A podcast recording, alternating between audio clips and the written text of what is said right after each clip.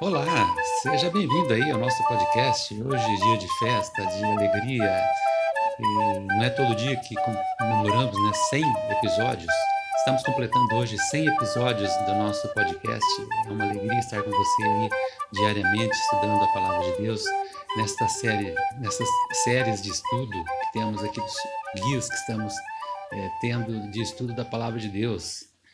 Seguimos aí na terceira temporada, hoje, sexta-feira, já concluindo a lição número 2. Vamos então uh, ver o que a gente viu nessa semana.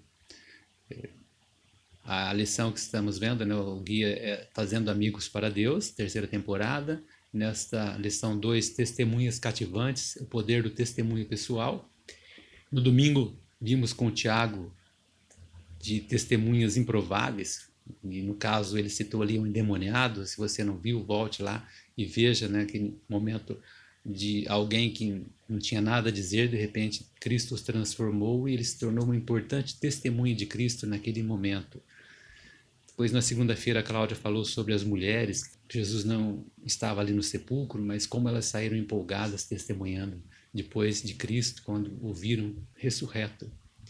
Na terça-feira, o Daniel falou sobre Pedro e João, mostrando ali a diferença da vida transformada dessas pessoas quando se encontraram com Cristo e como a partir daí puderam fazer a diferença também para as pessoas que estavam ao seu redor.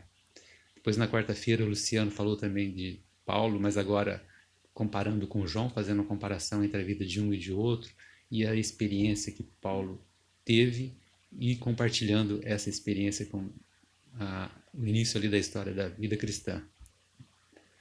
Depois, na quinta-feira, ontem, nós conversamos com o Pedro sobre Paulo, até foi uma conversa um pouco mais delongada, falando aqui nos detalhes, principalmente no momento que ele estava perante Agripa e o testemunho que ele deu ali perante este imperador.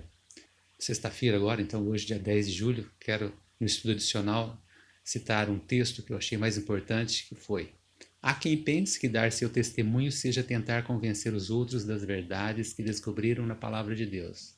Embora seja importante, no momento oportuno, compartilhar as verdades bíblicas, nosso testemunho pessoal tem muito mais a ver com a libertação da culpa, a paz, a misericórdia, o perdão, a força, a esperança e a alegria que encontramos no dom da vida eterna que Jesus oferece gratuitamente. O mais importante, isso pode servir para a gente, né? o mais importante é mostrarmos a transformação interior, a novidade de vida que nós temos quando encontramos a Cristo. Isso é o que causa mais impressão do amor de Cristo revelado em nossa vida. Então, que Deus te abençoe também para isso. Até amanhã, até lá.